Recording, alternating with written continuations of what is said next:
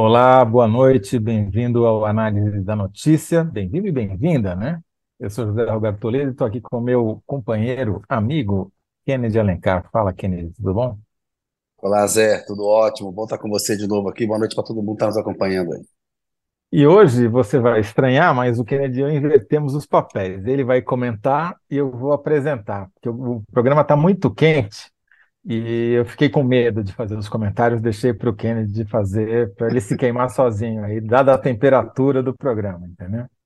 Eu sou mais moderado tá. também, então. É, claro, sempre foi, sempre foi uma característica sua isso. É, é mais justo, talvez. Moderado, eu tenho dúvidas. Mas, bom, vamos adiante. Primeiro bloco, Kennedy vai comentar as declarações do ministro Gilmar Mendes, do Supremo Tribunal Federal, sobre a Lava Jato o Gilmar Mendes simplesmente, durante um julgamento, chamou a Lava Jato de torturadora. Vai esmiuçar um pouquinho o que ele falou no primeiro bloco, no fato.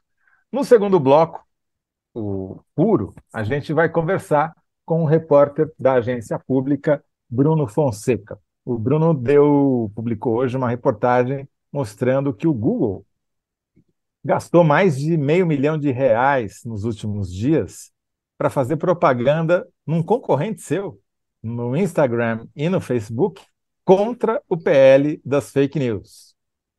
A campanha não acaba. E no terceiro bloco, a gente vai conversar com a professora de Direito Constitucional da Fundação Getúlio Vargas de São Paulo, professora Heloísa Machado, sobre várias decisões do Supremo Tribunal Federal, mas mais especificamente a decisão, o julgamento que terminou hoje, que é, anulou a decisão, o perdão dado, a graça dada pelo então presidente Jair Bolsonaro ao deputado Daniel Silveira. Ela vai dizer o que isso significa, quais são os recados que o Supremo está passando e o que, vai acontecer com o ex-deputado. Kennedy, sem mais delongas, vamos para o fato que foi essa declaração bombástica aí do Gilmar Mendes durante um julgamento no Supremo Tribunal Federal. Ele comentou que estava lendo um livro do Emílio Odebrecht, que é o dono da construtora Odebrecht, e que tinha ficado estarrecido com os relatos do Emílio Odebrecht, dizendo que durante a Lava Jato, os réus, ou os acusados, que nem, às vezes não eram nem réus ainda, né, é, só conseguiam sair da cadeia se aceitassem delatar, ou seja, fazer a delação premiada e confessar os crimes. Quer dizer, não via outra possibilidade, e ele chamou isso de tortura. E não só parou, não parou só na, na alegação, né, na, na adjetivação disso como tortura, como pediu um inquérito, pediu uma abertura de inquérito contra uh, as pessoas que fizeram isso na Lava Jato e dizendo que caberia, inclusive, ao Conselho Federal de Justiça é, fazer, abrir esse inquérito independentemente de essas pessoas continuarem ou não como operários da justiça, né? operadores da justiça, para usar a linguagem, o jargão. É, obviamente, ele estava se referindo aos agora congressistas Sérgio Moro, ex-juiz, e Deltan Dallagnol, ex-procurador. A pergunta que a gente faz para você, Kennedy, é: Gilmar tem razão? Toledo, Gilmar tem razão. Ele vem há algum tempo já fazendo críticas à Lava Jato, ora mais fortes, ora mais fracas. Ele deu uma subida de tom. Quando ele fala da questão da tortura, ele fala assim: claramente houve tortura, claramente aconteceu tortura lá em Curitiba. Ele se refere a relatos do Emílio Odebrecht no livro, em que fala que havia incerta na madrugada na, nas celas de quem estava detido e toda a pressão psicológica para obter algum, algum benefício, sair da cadeia, uma liberdade provisória, só depois da delação. Isso é sim tortura. O Gilmar está certo ao, ao, falar. Você não pode é, obrigar, forçar as pessoas a confessar crimes. Essa prática ela não existe é, no direito. Isso é uma prática medieval, isso é uma prática pré Revolução Francesa. Então, é importante, sim, fazer um escrutínio, Toledo, porque a Lava Jato, ela combateu crimes, mas ela combateu crimes cometendo crimes. E aí, seja, o judiciário é a última instância de defesa do cidadão. Se quem tem o poder de aplicar a lei comete o crime na aplicação da lei, nós todos estamos perdidos. Isso deixa de ser uma democracia. Isso deixa de ser um Estado democrático de direito, passa a ser uma ditadura. E eu acho que o Gilmar, ele acerta ao fazer a crítica, ele usa termos bem duros, pervertidos, gente chifre, ele questiona a formação jurídica do Moro e do Dallagnol. Já fez isso antes, e ele tem razão. A gente vê os embates que o Moro faz no Congresso Nacional, dá pena, ele tomou uma lavada ontem, um pito, uma aula de direito do Flávio Dino, ministro da Justiça. Né? É uma, ele não tem qualificação, é inacreditável, Zé, que uma figura tão desqualificada, até do ponto de vista jurídico, tenha tido o protagonismo que teve e o poder que teve no Brasil, com complacência da imprensa e do Supremo Tribunal Federal durante muito bom tempo. Não fosse a Vaza Jato, o trabalho que o Glenn Greenwald começou a fazer, é, a gente talvez não pudesse estar hoje é, é, contando a história como ela aconteceu. A Lava Jato adotou métodos fascistas. Ninguém vai negar que havia corrupção. Havia corrupção e havia necessidade de que ela fosse combatida. A forma como isso aconteceu, com o cometimento de crimes, é totalmente ilegal. Né? Enfim, o, o, o magistrado, o procurador, o policial que comete crime, ele é pior do que o bandido, porque ele é um defensor da lei, ele é um, é um defensor do Estado Democrático de Direito. Agora, Kennedy fazendo o papel de dois ladismo aqui, é... você acha que essa declaração do Gilmar, nesse momento, tem alguma causa estratégica? Ele está visando algum julgamento? Tem é um lance de xadrez?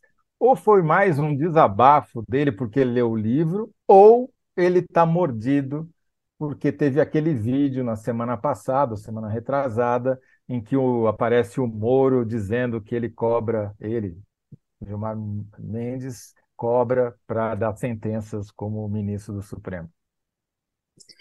Toledo, eu acho que é uma junção de tudo isso aí, viu? O Gilmar, ele fez a, a, a, fala dele, está claramente num tom de desabafo, né? De, de quem está é, é, indignado com, com a coisa. Então, tem sim, da parte dele, é, um tom beligerante em relação ao Moro, mas tem também uma, uma investigação, como você bem citou, desse vídeo do Moro numa festa, dizendo aquele vídeo que é, é, é uma pré-festa junina, né?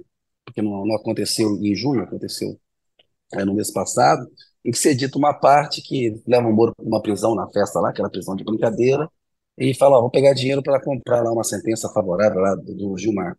E o, a Procuradoria-Geral da República entendeu que houve um cometimento de crime, tem um inquérito andando nessa linha também. Tem também, no âmbito da Justiça Eleitoral, acusações de que o Moro não respeitou a legislação eleitoral na sua campanha lá. E ele pode, eventualmente, vir a perder o mandato. Acho que tem um pouco de ajuste de conta, sim, com o pessoal da Lava Jato, porque houve abuso, isso é inegável o que aconteceu. O que o Dallagnol e o Moro fizeram era conluio. Né? O juiz que julga e o acusador, né, o procurador, eles combinaram o jogo contra a defesa, contra o acusado. Ou seja, o teu, a tua conexão está travando um pouco aí, Kennedy. Refaz a última frase, por favor, que eu acho que as pessoas não ouviram. É, o, o, Moro como julgador, quando juiz, e o Dallagnol como procurador, acusador, quando procurador da República, eles combinaram o jogo contra a acusação, contra o acusado. Há vários relatos, Toledo, eu conversei com muita gente na época, antes da Vaza Jato, executivos que diziam qualquer conversa que havia, qualquer interrogatório que havia, sempre havia um, uma, um maior interesse em saber, tem alguma coisa sobre o Lula? Muito mais do que de outros partidos políticos. Teve um direcionamento é, na operação, teve uma demonização né, da política. Isso não aconteceu só em Curitiba, não. Aconteceu também na Procuradoria-Geral da República, na época do Rodrigo Janot. Então a gente precisa passar isso a limpo, porque a Lava Jato ela adotou métodos fascistas. O Bolsonaro não caiu de paraquedas na presidência da República.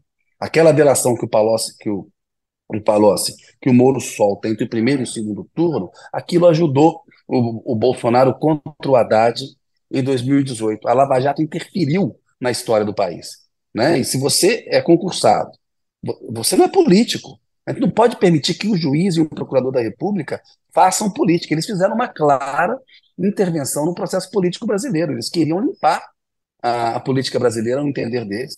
né, com métodos fascistas. Eles são mais autoritários e mais perigosos do que os políticos e os corruptos que eles combateram, Toledo.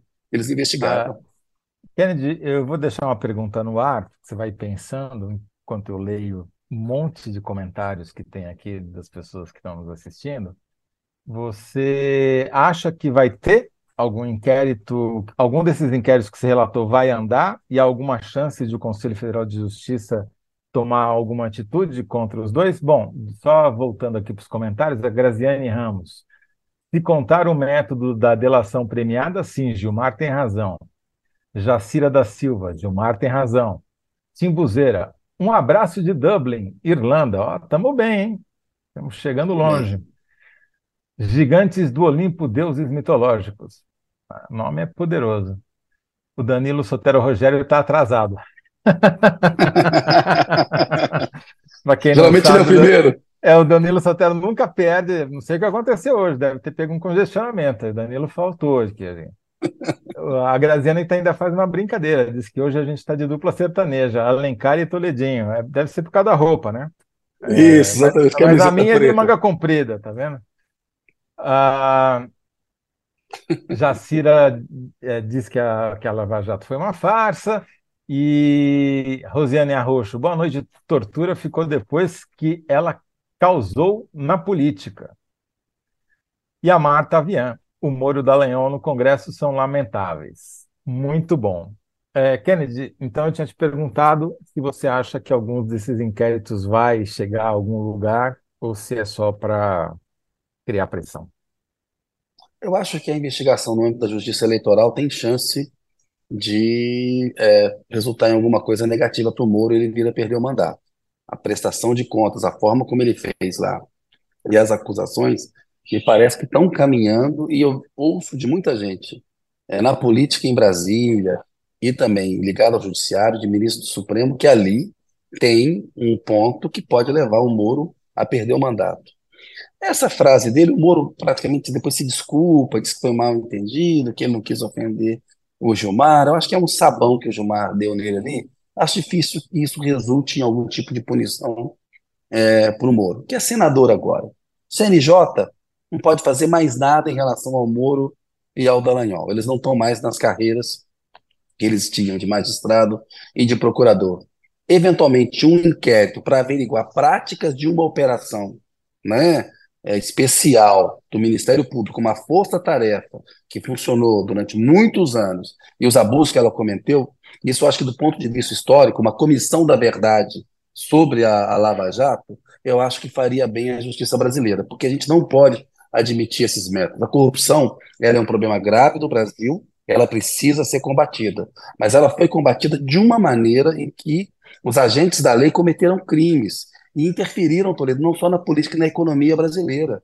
Você tinha empresas, o, o tamanho que a Odebrecht tinha, a quantidade de empregados que tinha, outras empresas, UTC, Andrade Gutierrez, a interferência no setor de óleo e gás, isso prejudicou a economia brasileira. Essas empresas, elas foram destroçadas. E ninguém, quem, quem resistia àquilo? Manchete todo dia, a gente acompanhou isso, Toledo. Jornal Nacional todo dia, aquele cano de aquele duto de petróleo com dólares jorrando. Quem é que resiste àquilo? O Lula ficou 580 dias preso, conseguiu se reeleger presidente da República. É praticamente um milagre político que aconteceu com o Lula. O Lula tentaram matar o Lula politicamente.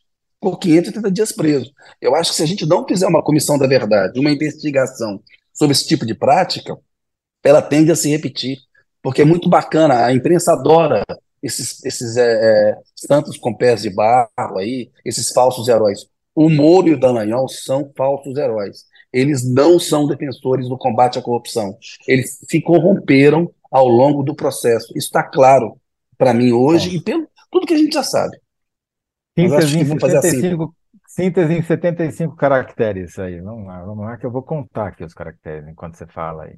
É, Gilmar tem razão. É preciso uma comissão da verdade sobre Lava Jato. Esse cabe. É preciso um... uma comissão da verdade sobre a Lava Jato.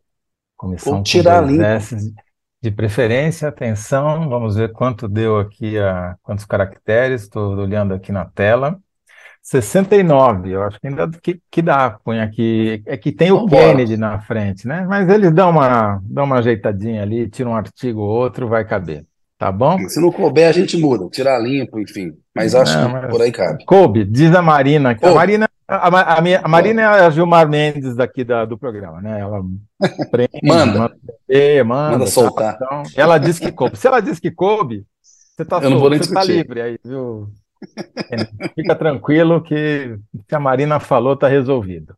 O Toledo, Bom, inclusive, é, Curitiba andou olhando declaração de imposto de renda de jornalistas, viu? Jornalistas criticavam.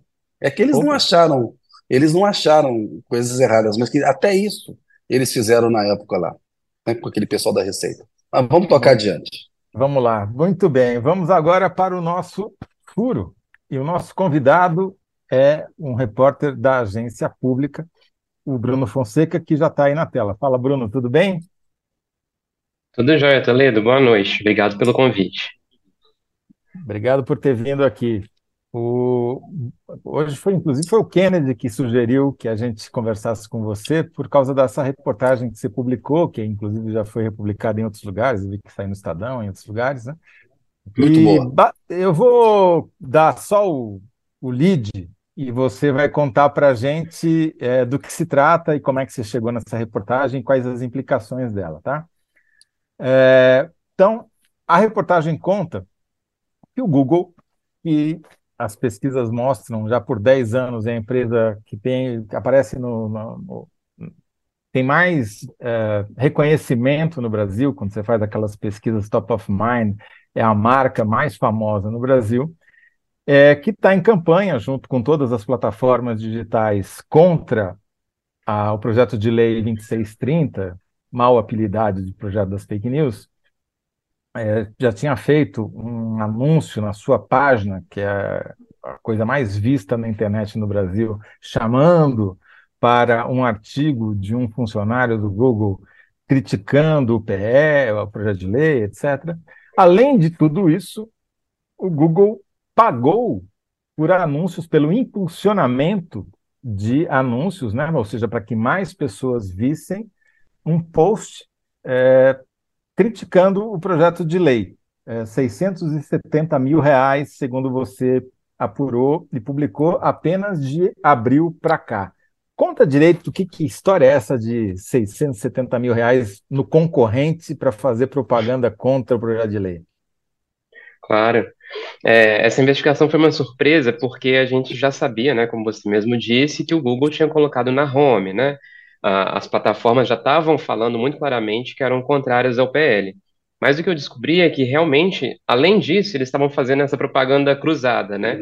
Então, pessoas que estavam navegando no Instagram, vendo stories, vendo postagens, ou pessoas que estavam no Facebook, foram impactadas por uma propaganda do Google aparecia um videozinho curto de 15 segundos dizendo que o PL é, seria prejudicial, podia aumentar a confusão sobre o que é verdade no Brasil, e linkava essa propaganda para esse mesmo post que você até mencionou, escrito pelo funcionário do Google e que foi parar na home do Google. E uma coisa interessante de dizer é que esse valor, né, mais de meio milhão de reais, é um valor alto, né? Ninguém discute que é alto, mas é ainda mais alto quando você pensa em propaganda online propaganda, impulsionar campanhas no Facebook, no Instagram, costuma ser mais barato do que fazer uma campanha né, física de produzir é, panfletos ou mesmo de anunciar na televisão, que né, é bastante caro, né? Então, no geral, com poucos milhares de reais, você já consegue ter uma propaganda bastante vista. Gastar uma, mais de fez, seis... Você fez uma comparação bacana na reportagem, uhum. né? Porque o próprio Google tinha feito, tempos antes, uma outra campanha é, parecida, quer dizer, nas mesmas plataformas, com outro tema, um valor um pouquinho mais baixo, não foi isso? É, foi um pouquinho mais baixo. A gente viu que no final do ano passado, o Google impulsionou também no Facebook e no Instagram uma postagem sobre o mês da consciência negra. Aí, nesse hum. caso, eles resolveram gastar 100 reais. Então, de 100 para 670 mil. Num período muito curto, esses 670 mil começaram do meio de abril para cá. Então, assim, não é nem um mês inteiro. É por isso que a gente viu que algumas das postagens, dá para ver lá nos dados, foram exibidas mais de um milhão de vezes. É um valor muito, muito alto. E além disso, teve uma outra questão curiosa que a gente viu na, na apuração, que o Google ele não marcou essa publicidade como conteúdo político. Essa é uma regra do Facebook. Tá? Já tem alguns anos. Se você faz uma propaganda política sobre temas de eleição, político, social, você tem que marcar que é uma propaganda disso. Marcando, ela vai justamente para essa biblioteca que eu consegui acessar e que é pública, qualquer um consegue acessar, para ver quantas pessoas, políticos, governos estão pagando. Só que o Google não marcou, e é claramente que é uma campanha política, né? Fala sobre um Ô, projeto de lei. Ô, Bruno, Uhum. tem crime aí nessa história, porque assim, você pega o que eles estão impulsionando, eles estão impulsionando uma mentira. Então eles pagaram para impulsionar uma mentira. Quem recebeu ganhou dinheiro com o impulsionamento de uma mentira. Então é uma produção de prova que eu acho que só justifica a necessidade desse, da regulamentação dessas redes sociais serem feitas, porque é, tem- tem- é, é, a gente pode ter um desdobra- desdobramento criminal aí é, dessa prática do, do Google? Eu acredito que não, tendo em vista que, inclusive, esse tipo de regulação é objeto ainda do PL, né? Que ainda não foi votado, mas por enquanto não. O que deu para perceber foi uma infração, né, nas próprias políticas do Facebook. O Google Uhum. fez uma propaganda sem é, informar os critérios que o Facebook define lá. Tanto é que depois foi marcado, e o Google até admitiu, a assessoria do Google admitiu para mim hoje, que de fato isso tinha sido veiculado sem essa tag e que depois ela foi acrescentada.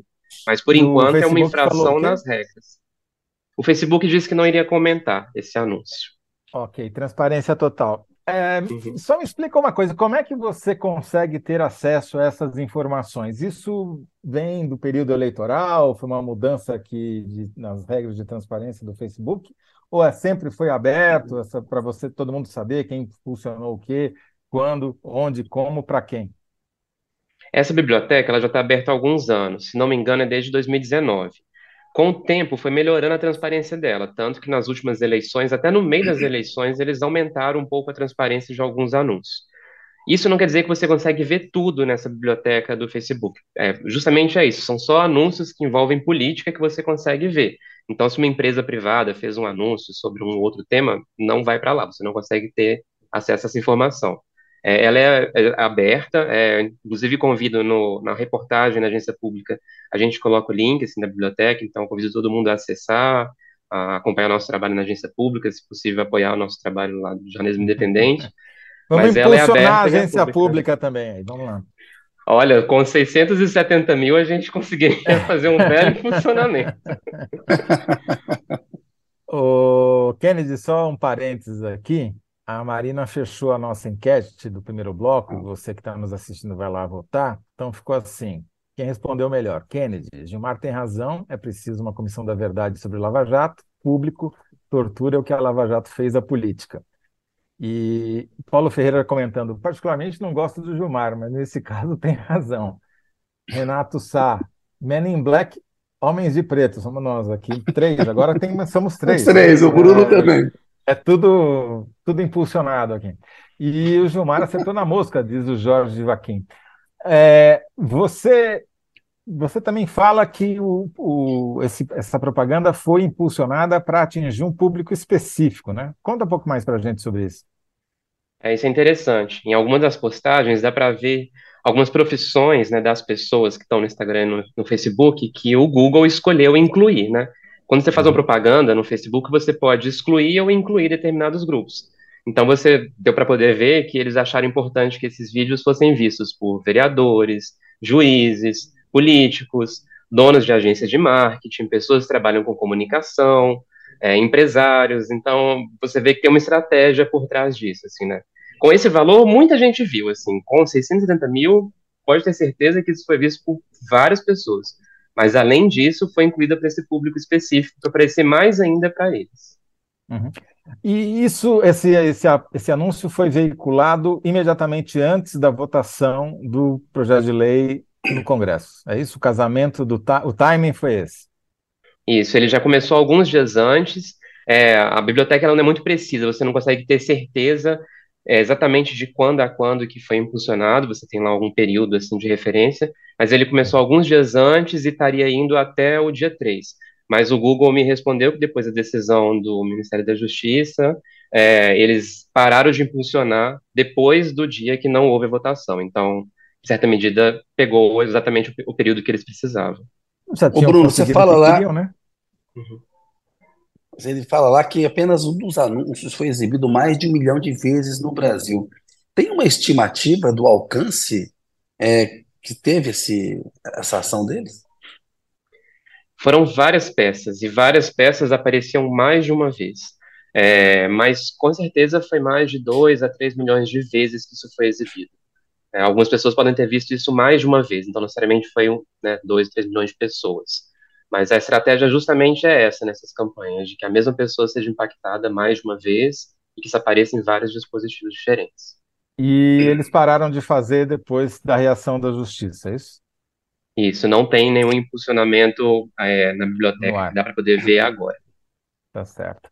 Só para lembrar, o Instagram, o Instagram, o Telegram é, acabou, quase saiu do ar aqui no Brasil, por ordem do ministro Alexandre de Moraes, porque também tinha mandado mensagem não solicitada para aparentemente toda a sua base de assinantes no Brasil, dizendo que o projeto de lei ia instituir censura no Brasil e outras barbaridades que tais, né? Era uma demonstração em si mesmo das, do que são as fake news. É, a gente tem aqui uma prática, no que é uma tortura, para usar os termos do Gilmar Mendes, é, com os nossos convidados, que é pedir para eles fazerem uma síntese, é, uma resposta síntese para pergunta que a gente faz para você. Então, vou te pedir para tentar enquadrar em 75 caracteres a resposta. Você vê que não é fácil, né? Aqui não é qualquer um que vem, não.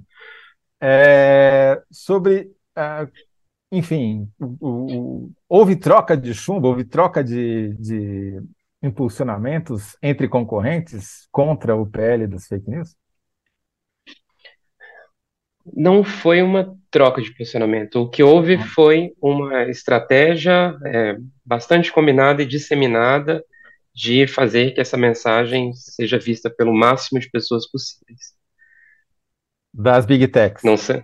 Isso, não sei se coube aí no 75. Não, é, é, desse jeito não, mas a gente não. vai dar Mais uma, ou menos como o uma... conluio ali do Moro com o Dallagnol, assim. É isso. O Facebook e o Google fizeram uma combinação parecida com o que o Moro fazia com o Dallagnol. Big, Big é, Techs combinaram uh, uma estratégia para uh, uh, tentar derrubar o PL das fake news. Algo não é necessariamente combinada, mas foi tá. uma estratégia do tipo: eu não me importo de dar dinheiro para o meu concorrente tá ou para outra, porque eu quero que o meu ponto de vista seja visto. É, foi basicamente isso. Tá bom. Então agora vai caber a Marina fazer a tortura das letras para elas caberem dentro dos 75 caracteres. Bruno, parabéns, muito obrigado, obrigado, pela sua presença aqui conosco e continue dando furos para que a gente possa te chamar de volta, tá bom? Tá ótimo, pode me chamar, vou gostar bastante de voltar aqui. Muito obrigado. Obrigado. Valeu, Bruno. Abração para você, velho. Obrigadão. abraço. Muito bom, Kennedy. Você vê que essa campanha vai longe, né? É, quando esse projeto de Os caras voltar... estão produzindo prova contra eles mesmos. Tá lindo isso daí. Eu nunca vi uma. Essa estratégia de lobby deles é a coisa mais descarada e mais... é arrogância, né? É muito é. poder. Tá, e a grana não tem consequência, né? É isso. Mas, enfim, vamos manter o assunto no judiciário, mas trazer alguém que entende do assunto e não só dois que ficam dando palpites aqui, convidar Isso. a Heloí... Heloísa Machado, professora da Fundação Getúlio Vargas de São Paulo, professora de Direito Constitucional e minha professora particular. Eu sempre leio a Heloísa para ver se eu diminuo um pouco a minha ignorância. Tudo bom, Elo? Tudo bem, é um prazer estar aqui com vocês. É, então a gente precisa combinar direito, porque eu leio e escuto vocês para escrever depois. Então a gente está. Tá não vai desaprender, Luísa, por favor, não vai desaprender a gente aqui, né? Uh, Elisa, tem muito assunto para a gente falar hoje, porque o Supremo, não sei o que aconteceu nesses últimos dias, eles resolveram trabalhar tudo que não trabalharam nos primeiros uh, três meses do ano, né? Mas especificamente eu queria comentar uh, começar a nossa conversa sobre esse julgamento que terminou hoje e tornou sem efeito, ou sem efeito, a graça, né? a, a anistia, não sei qual o termo jurídico correto, que o então presidente Jair Bolsonaro deu para o então deputado Daniel Silveira para tirá-lo da cadeia e, enfim, deixá-lo livre, leve e solto. Explica para gente, porque tem uma série de meandros, e não só a parte técnica, mas também o significado político dessa decisão. Foi 8 a 2 contra, obviamente, os dois, você vai contar quem são, né? Ah, ninguém é, faz ideia. Contar, vou contar quem são, mas não é nenhuma surpresa também, né? É, bom, eu acho que tem vários pontos importantes nesse julgamento para a gente é, pensar.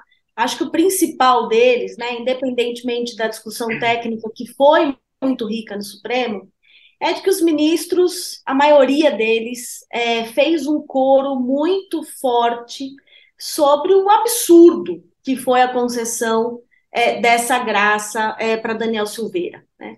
Então, os oito votos uh, que uh, anularam, né, por inconstitucionalidade, essa graça dada a Daniel Silveira, tiveram como um ponto comum um recado muito claro uh, de que não é possível conviver com este grau de instrumentalização do poder em benefício próprio, como foi compreendida essa graça dada é, a Daniel Silveira.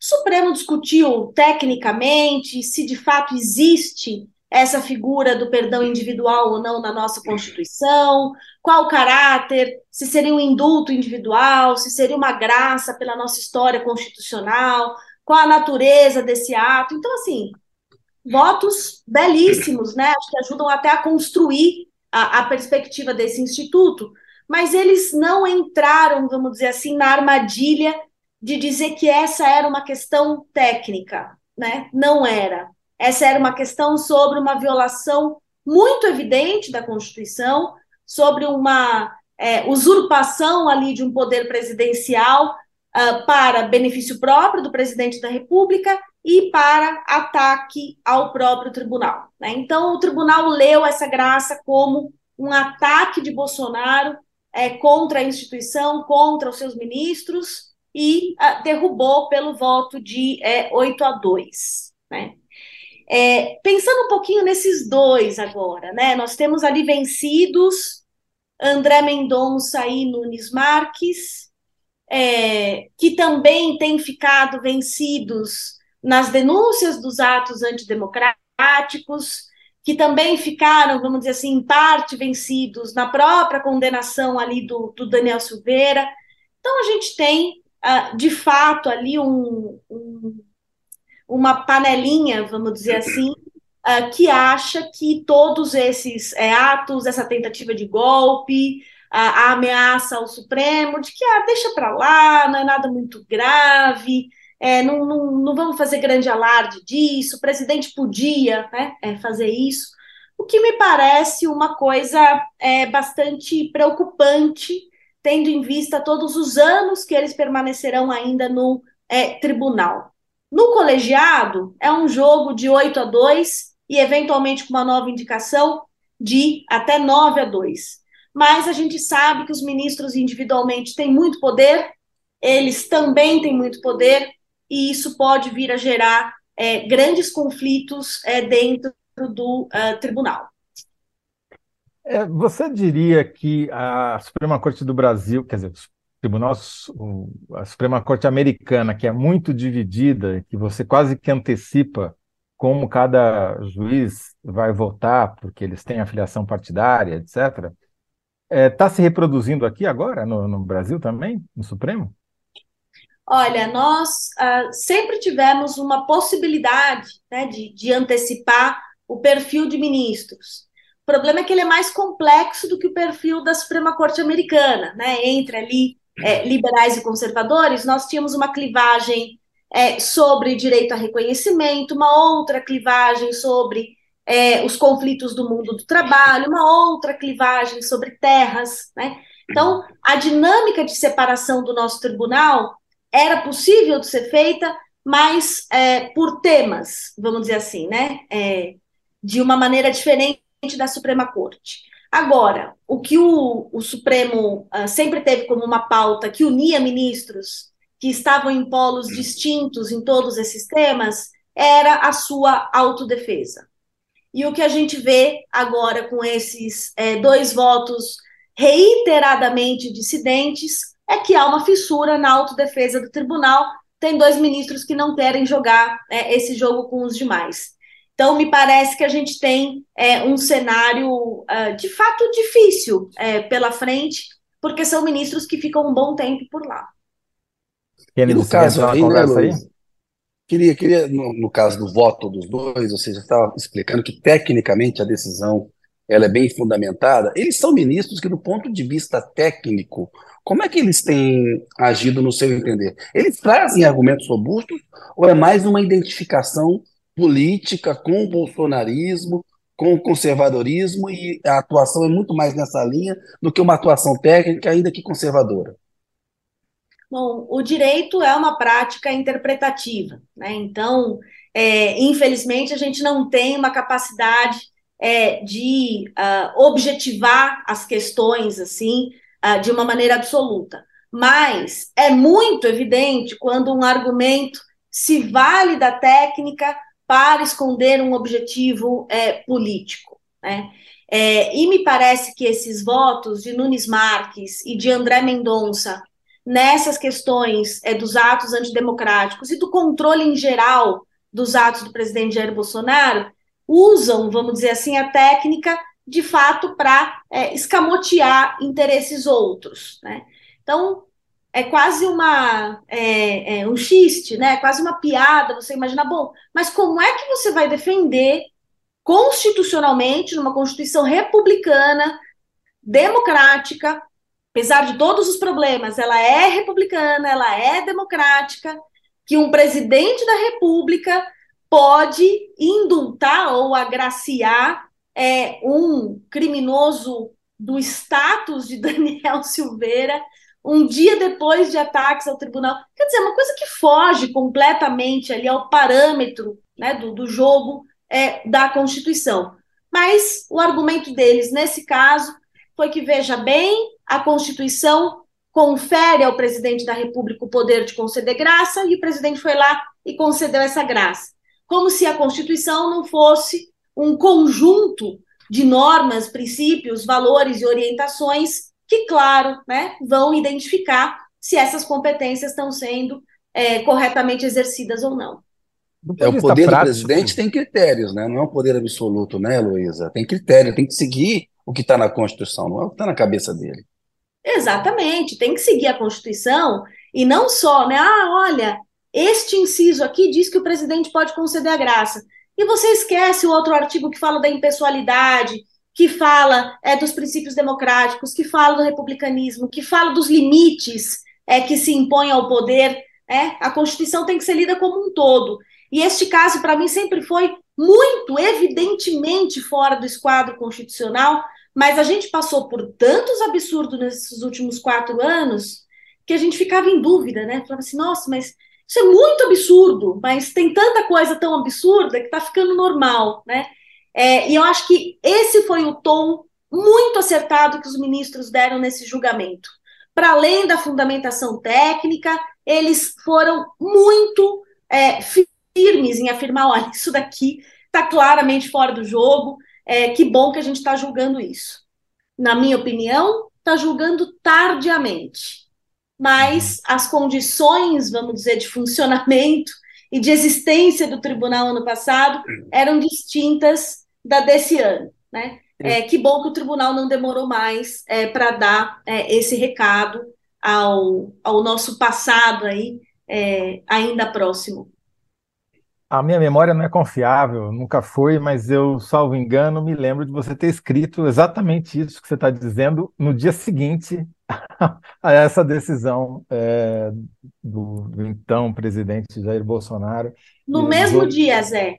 No mesmo Porque, dia, né, exatamente. Eu não, é. eu não, consigo recusar um pedido seu, você me pediu no mesmo dia. Estou devendo para a Heloísa, nunca paguei essa daí. É... Deixa eu te fazer uma pergunta. Do ponto de vista prático, muda o que para o Daniel Silveira, se é que muda alguma coisa? E do ponto de vista de criar é, uma, um, uma, Quer dizer, já tem uma decisão tomada, isso serve de exemplos para outros casos ou não? Ô, Heloísa, estou pegando carona no Toledo aí, ah. rapidinho, porque o Daniel foi condenado, Daniel Silveira, a oito anos e nove meses de reclusão. A defesa quer uma revisão dessa condenação, para tentar diminuir a pena, enfim, a, anular a condenação. Aí, enfim, só complementando essa, essa, essa informação toda, o que vai acontecer agora? Bom, a situação jurídica do Daniel Silveira é, piora, né? Ela já não era boa, mas ela piora agora com essa decisão, porque essa graça é, de Bolsonaro, enquanto ela estava ainda valendo, ela impedia a execução da pena é, de Daniel Silveira. Já estava, vamos dizer assim, é, razoavelmente pacificado, né? Inclusive o Tribunal Superior Eleitoral já tinha considerado Daniel Silveira inelegível que o que a gente chama os efeitos secundários da pena, sobretudo a inelegibilidade e a suspensão de direitos políticos, não seriam atingidas pela graça. Né? Mas havia um debate, esse foi um debate feito é, ano passado. Agora, é, a gente já tem a definição né, de que essa graça foi é, inconstitucional e que, portanto, Daniel Silveira deverá cumprir a pena é, que ele recebeu naquele julgamento uh, feito pelo Supremo Tribunal Federal. É, ele sofreu uma série de medidas cautelares ao longo desses anos, né, que não se confundem com cumprimento da pena. É, ele foi preso porque ele violou é, é, cautelares de tornozeleira, porque eventualmente ele uh, uh, prejudicou a, a investigação no curso do processo. Então, ele teve prisões cautelares ao longo desses anos, mas cumprir pena ele ainda não cumpriu e isso agora é, se torna uma possibilidade bastante próxima, né? Assim que transitar em julgado, é, o julgamento no Supremo Tribunal Federal, que ainda não transitou, né? Há um debate ainda é, ocorrendo ali, provavelmente ele já será é, levado para cumprimento dessa pena. E cria um precedente, uma jurisprudência? Cria. É, e me parece que o voto é, do ministro Gilmar Mendes foi o mais é, claro numa possível linha né, é, daqui para frente. Nós tivemos a, a, ministra Rosa Weber né, dando um voto que foi acompanhado pelos colegas, e para a ministra Rosa Weber se tornou, uh, vamos dizer assim, uh, ela considerou possível essa modalidade de indulto individual que a gente chama de graça. Ela falou: bom, a Constituição permite isso. Ela não permite isso nesse caso, porque evidentemente é uma violação aqui da moralidade da é, impessoalidade, né? Mas outros ministros, como por exemplo Gilmar Mendes, é, cogitam que sequer essa forma individual está é, amparada pela Constituição, de que existe apenas a modalidade é, coletiva é, de indulto, esse que a gente já conhece, que todo final do ano é, tem um decreto presidencial coletivo, objetivo, que atinge uma série é, de apenados. Então, há um precedente é, estabelecido agora, mas a discussão não se encerra. Né? O que, que o Supremo já deixou muito claro? Se você quiser perdoar um amigo seu, não pode. Se você quiser perdoar um familiar seu, não pode. Se você quiser perdoar um aliado íntimo político, não pode. Tá?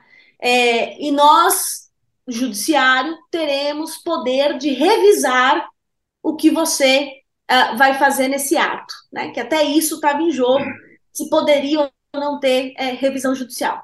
Então, isso uhum. já está estabelecido como um precedente. Daqui para frente. Se o Bolsonaro voltasse ao, é. ao, poder e quisesse dar uma graça para todo mundo que usa a camiseta amarela, também não poderia, porque se enquadra numa dessas categorias aqui de aliado. Não pode, a não ser que ele consiga indicar mais ministros além dos dois que ele já indicou e conseguir com isso uma maioria diferente dessa que está lá. Perfeito. Bom, queria mudar um pouquinho de assunto, Kennedy, começar a falar sobre algo que está por vir, que é a eventual regulamentação ou supressão do artigo 19 do, de uma lei que é usada para justificar a que é impossível você é, punir ou responsabilizar as plataformas digitais pelo conteúdo que elas veiculam. Como é que você está? O que, que você está achando dessa discussão? O que, que você está achando desse projeto de lei especificamente e dessa, eh, desse julgamento que foi pautado pelo Supremo desse artigo específico?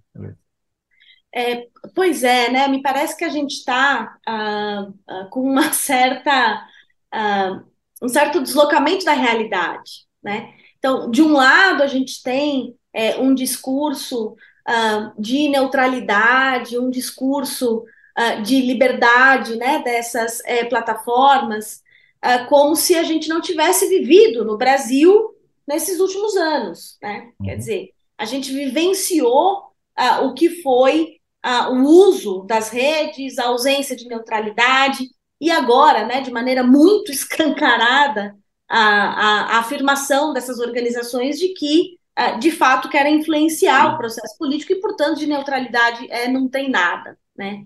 É, o julgamento do Supremo me parece que ele vem como um estímulo a essa regulamentação do Congresso Nacional. Né? Me parece que ela vem para estabelecer a possibilidade, se não a necessidade dessa responsabilização algo que já vinha sendo desenhado em algumas decisões, né, que a gente viu durante as eleições, nesse sentido. Me parece que agora o plenário também uh, se debruça sobre esse tema para dar uma sinalização é, para o Congresso de que o caminho é esse, né, de que o caminho é o da regulamentação e não o contrário. É, o Congresso me parece que deu alguns recuos né, é, uhum. na complementação, vamos dizer, dessa regulamentação com fake news, e essa agenda agora de julgamentos parece que joga o caso e a agenda para frente. E, de fato, existe um timing, né? A gente está falando de é, eventos recentes, a gente está falando de uma é, possibilidade de sair uh, de, um, de um cenário de, de ausência de regulamentação e conseguir trazer responsabilidade é, para aqueles que lucram é, a partir disso. Né? Uhum. E a gente não está falando só de uh, extrema-direita, uh, de algoritmos uh, extremistas, a gente está falando também, muito recentemente, do movimento de ataque nas escolas, de violência contra crianças, enfim. A gente está falando de muita coisa. Né? É, e existe uma, uh, uma maneira né, de, de olhar para isso, porque parte dessas empresas sempre diz que é uma impossibilidade técnica né, fazer isso, quando não, claro, é, jurídica, porque não tem representação do país. Mas sobre a responsabilidade técnica, é só a gente procurar algum mamilo em rede social. A gente não vai achar nenhum.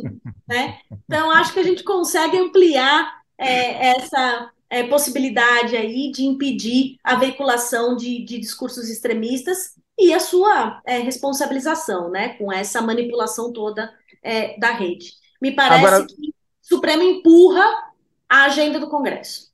Se, eu, se não empurrar o suficiente, ou seja, se os impulsionamentos do Google no Facebook forem mais fortes do que a vontade do, do Congresso de regulamentar essa questão, você acredita que a mudança desse artigo específico é, seria um, um, avanço ou não resolveria o problema?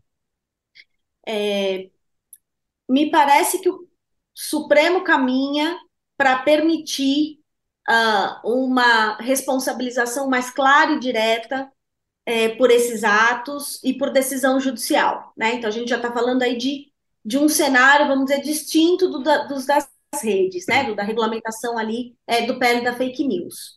Mas a gente vai estimular um litígio nessa área. Né?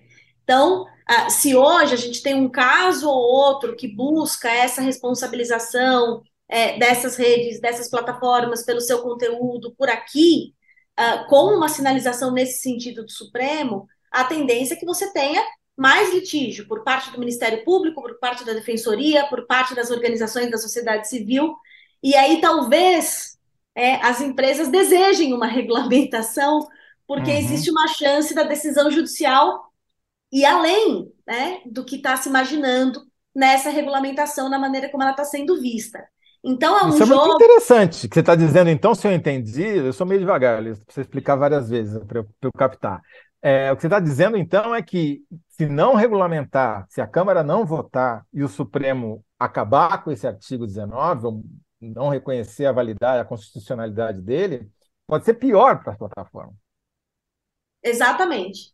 Pode ser pior para as plataformas, porque o Supremo tem dado recado em várias decisões, e não só o Supremo, o TSE também, né? Então, órgãos de cúpula de que existe um limite e de que essas autoridades estão sujeitas a essa a, a, as determinações das decisões judiciais, cujo descumprimento gera suspensão do serviço nacionalmente. Né? Então, assim, sim, né? a, a gente está falando que num cenário de ausência de regulamentação, esses conflitos serão decididos pelos tribunais. E os tribunais estão com apetite para promover essa responsabilização. E isso pode ser pior para as plataformas.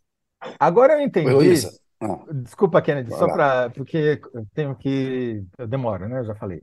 É... Agora eu entendi por que, que o Facebook falou para o Telegram: falou, oh, me exclua fora dessa. Quando o Telegram fez aquela mensagem dizendo que ia acabar com a internet no Brasil, blá, blá, blá, blá, blá, blá, o Facebook falou: não, não, não, não tem nada a ver com isso. Quer dizer, o Facebook já entendeu e alguma regulamentação talvez seja necessária para evitar justamente esse cenário de suspensão básica. Né? Tira do ar o Telegram, tira do ar o Facebook, tira do ar o Google, quem quer que seja, se não cumprir a decisão judicial.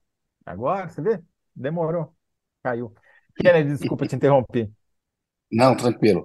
Ô, Heloísa, eu queria mudar um pouco de assunto e perguntar o que você acha da indicação do Cristiano Zanin, que é uma indicação iminente, o Lula deve fazer em pouco tempo a crítica aí ao caráter pessoal da indicação, porque ele foi advogado do Lula na Lava Jato. Ao mesmo tempo, os defensores dizem que ele tem preparo por ter mostrado na Lava Jato é, é, que, ele, no final das contas, ele ganhou do Moro ali, né, os questionamentos que ele fazia é, como garantista, né, nessa linha mais garantista, e que isso é, traria apoio ali dentro do Congresso, do Pacheco, do Lira, para ele ser indicado.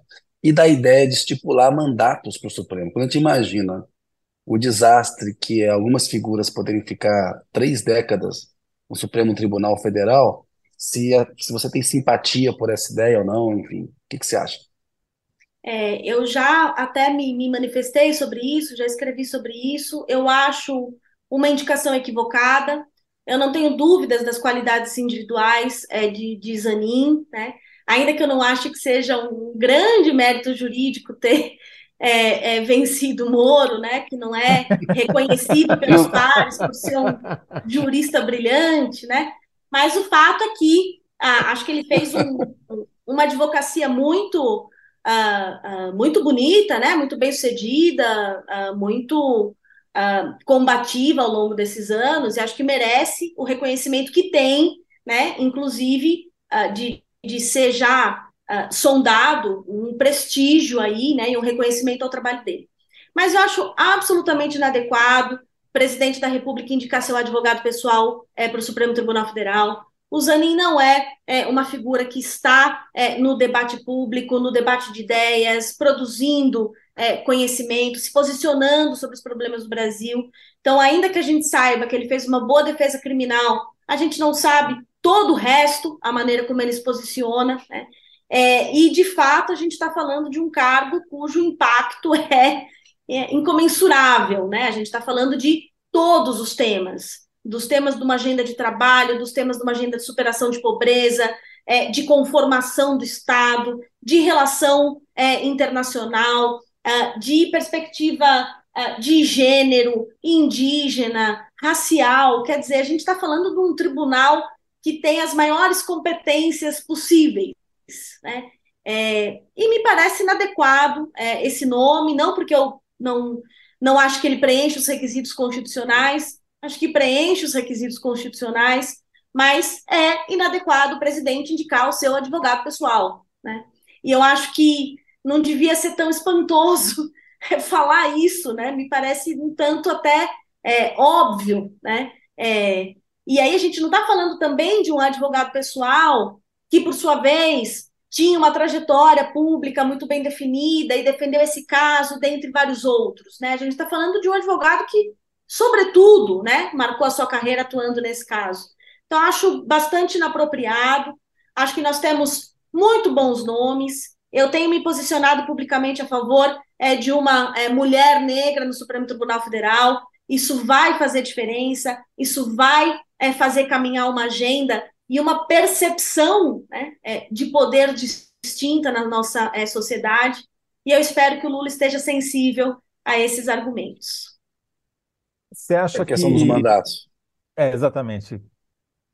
Oi? Então, a, questão de estipular mandatos para ministros do Supremo, você acha que isso é uma boa ou uma má ideia? É, eu acho que é uma má ideia. É, nós ah, temos um modelo que, pelo menos, né, até agora, ah, não foi capaz de, de identificar uma prestação de contas muito clara da atuação dos ministros com os seus indicadores. Essas pesquisas estão sendo reavaliadas agora com Nunes Marques e André Mendonça, né, para ver se é, mudou o comportamento do tribunal. Mas o fato de não ter mandato era um estímulo para que, uma vez no Supremo Tribunal Federal, aquela pessoa indicada se preocupasse com a sua permanência no tribunal, com a sua imagem, com a sua carreira, com a sua biografia, ao invés de já planejar o que vai fazer ao final do mandato. Né? É, me parece esse um incentivo muito perverso para ministros do Supremo de eventualmente, é, não só em relação ao presidente que indicou, mas a potenciais casos, né? E a gente sabe que a repercussão econômica dos casos do Supremo são é, né, de, de, montantes inimagináveis, de isso ser um estímulo é, para ministros se comportarem de uma forma ou de outra, já visualizando o que eles vão fazer depois do mandato. Então, eu sou contra. Acho que o processo pode melhorar em outros aspectos pode ser mais transparente, pode ter é, chamada pública, pode ter é, a, a, indicação de cinco pessoas possíveis, audiências públicas em todo lugar e não só no Senado. Quer dizer, a gente sempre fica nessa surpresa, né? É, de, de, um nome que às vezes sai do nada e a gente não consegue nem é, saber qual foi a trajetória daquela pessoa. Acho que dá para melhorar o processo, mas o mandato não é uma boa ideia. Bom, a gente infelizmente. Esse ponto é importante mesmo. É, é... Esse ponto é importante. Está ali, julga uma causa importante, quando sai. A gente vê no mercado financeiro e Banco Central alguns exemplos aí que não são muito bacanas, não. Boa, boa, Heloísa. Nas agências tá reguladoras bom. em geral, né? Isso, exatamente. Essa, essa porta rotatória, né? giratória. Né? Vai, giratória vai e volta aqui. Uh, a gente está vendo agora nos Estados Unidos um caso meio escandaloso, meio não, completamente escandaloso, né, de um ministro da Suprema Corte com uma relação financeira íntima com um bilionário americano durante décadas, né? É, no Brasil, você acha que a legislação está do jeito que tem que ser para ter algum tipo de supervisão sobre a atuação dos ministros? Já o que existe é o suficiente ou poderia ser aprimorado? Não, acho que pode ser aprimorada. É, nós temos um controle hoje que ele é sobretudo exercido pelos ministros entre si, que é o controle do impedimento e da suspeição. Né? É isso que, no limite, vai impedir que o ministro julgue o caso de algum desafeto ou de algum amigo ou de alguém com quem tem relações é, econômicas.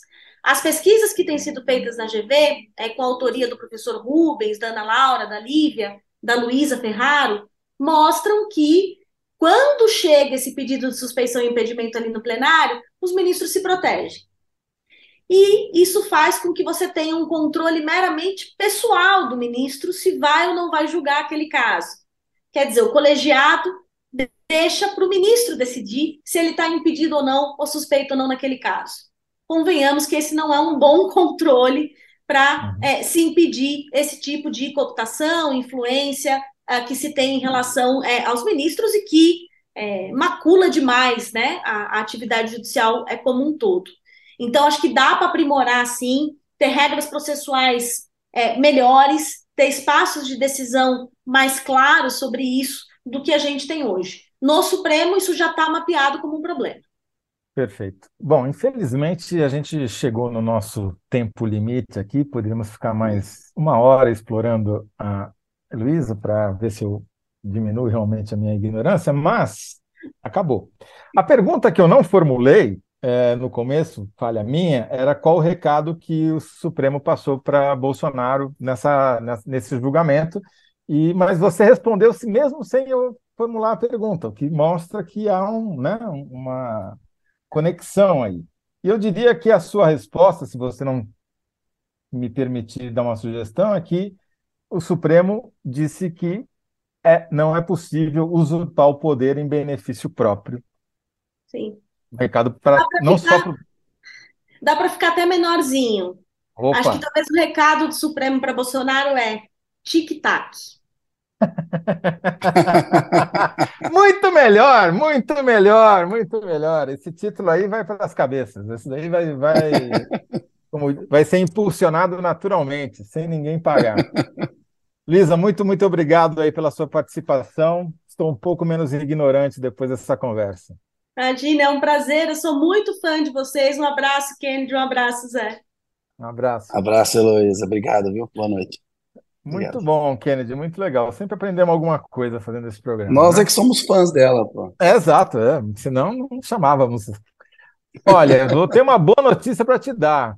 Eu adorei esse título. Ricardo do Supremo para Bolsonaro é tic-tac. Maravilhoso. Né? Um, Ricardo, um título suíço, né?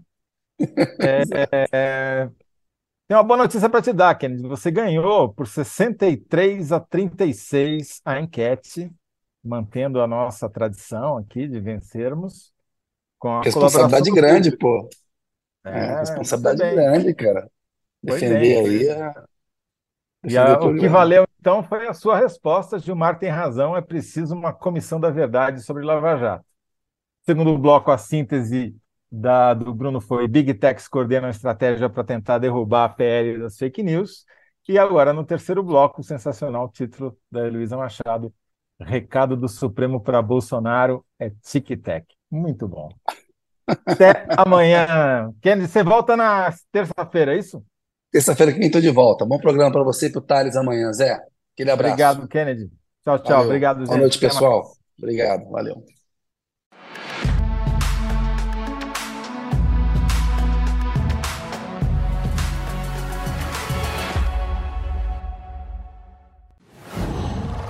Qual?